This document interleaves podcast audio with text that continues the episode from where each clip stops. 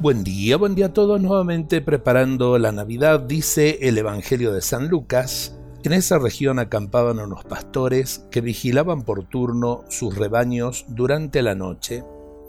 De pronto se les apareció el ángel del Señor y la gloria del Señor los envolvió con su luz.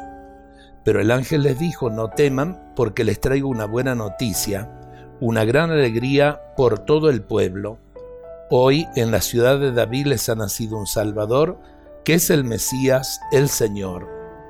Fueron rápidamente y encontraron a María, a José y al recién nacido acostado en el pesebre.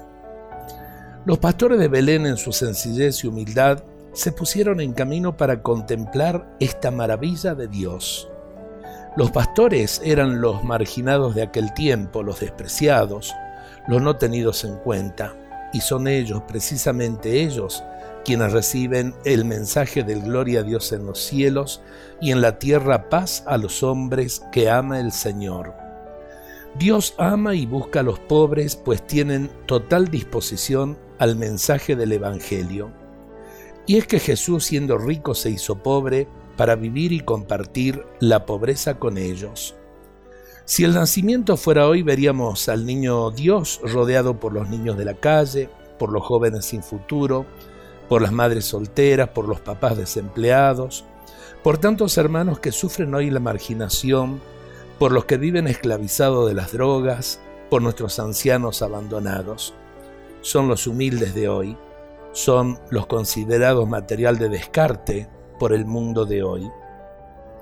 El niño Jesús es el Dios fuerte que se hace débil para asumir a los más débiles según el mundo y decirles que tienen un lugar en el corazón de Dios. Es el clamor de Dios para que abramos nuestros corazones a los hermanos que nos necesitan.